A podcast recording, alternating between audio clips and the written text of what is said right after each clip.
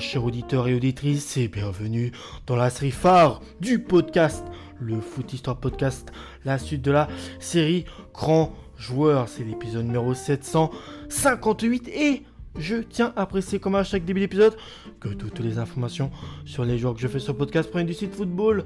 The Story. Et aujourd'hui, c'est un joueur de nationalité anglaise qu'on va parler. Il s'appelle Nigel, euh, Nigel, Nigel Martin. De son nom complet, Anthony euh, Nigel Martin.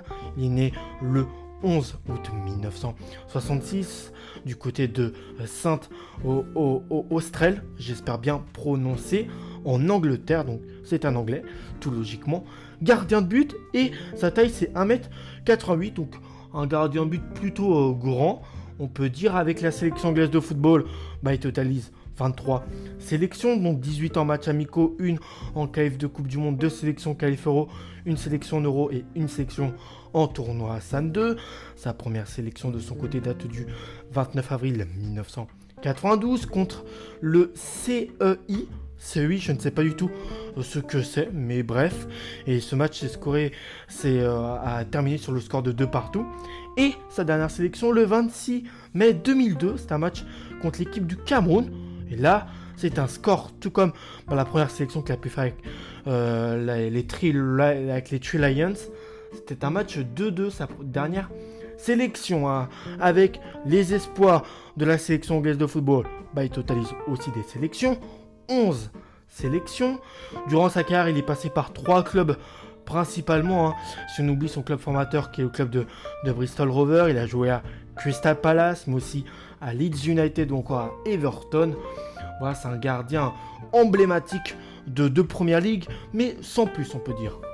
Après un total de 285 apparitions, toutes compétitions confondues, en tant que portier du club de Crystal Palace, il est transféré à Leeds United lors de l'année 1986. Hein. il est temps de changer euh, de bol d'air pour lui. Et il y restera 7 années. Il sera un pilier de ce club élu dans l'équipe type historique du club euh, qui, dont le stade s'appelle Leland Road. Euh, ses plus grosses émotions en tant que joueur ont, sans doute été vécues lors de la double confrontation qui malheureusement sera perdue face au club de Valence. C'était lors de la saison 2000-2001. Et euh, c'était un match de européenne, de Champions League. Après ça, en 2003, il déménage.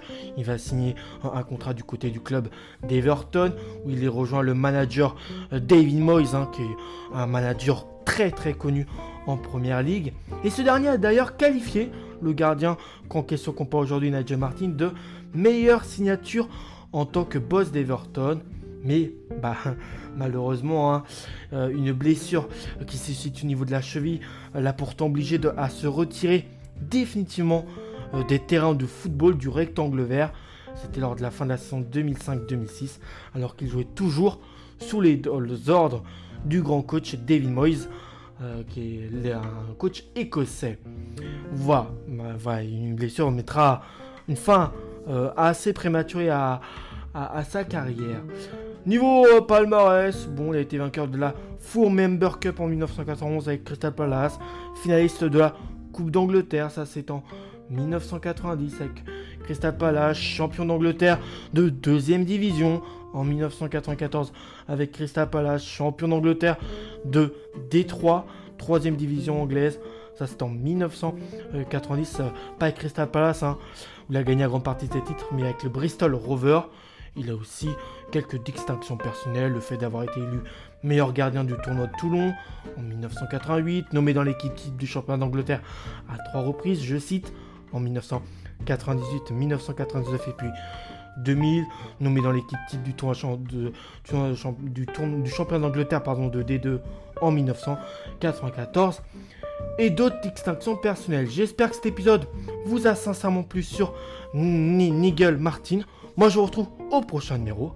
À la prochaine et ciao